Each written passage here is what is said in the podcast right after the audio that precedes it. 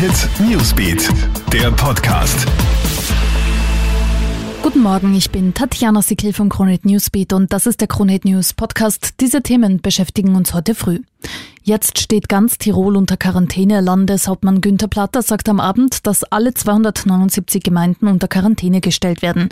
Es gibt also jetzt kein Rein- oder Rauskommen mehr aus dem Bundesland. Die Heimatgemeinde darf nur dann verlassen werden, wenn es um die Deckung der Grundversorgung, sprich zum Beispiel um Lebensmittel oder Medikamente geht.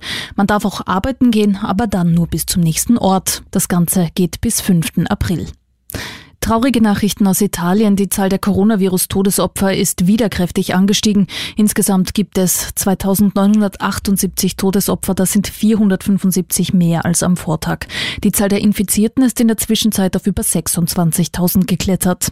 Und wie sieht das bei uns aus? Momentan haben wir 1646 bestätigte Corona-Infektionen in Österreich. Getestet wurden fast 12.000 Menschen. Stand 8 Uhr.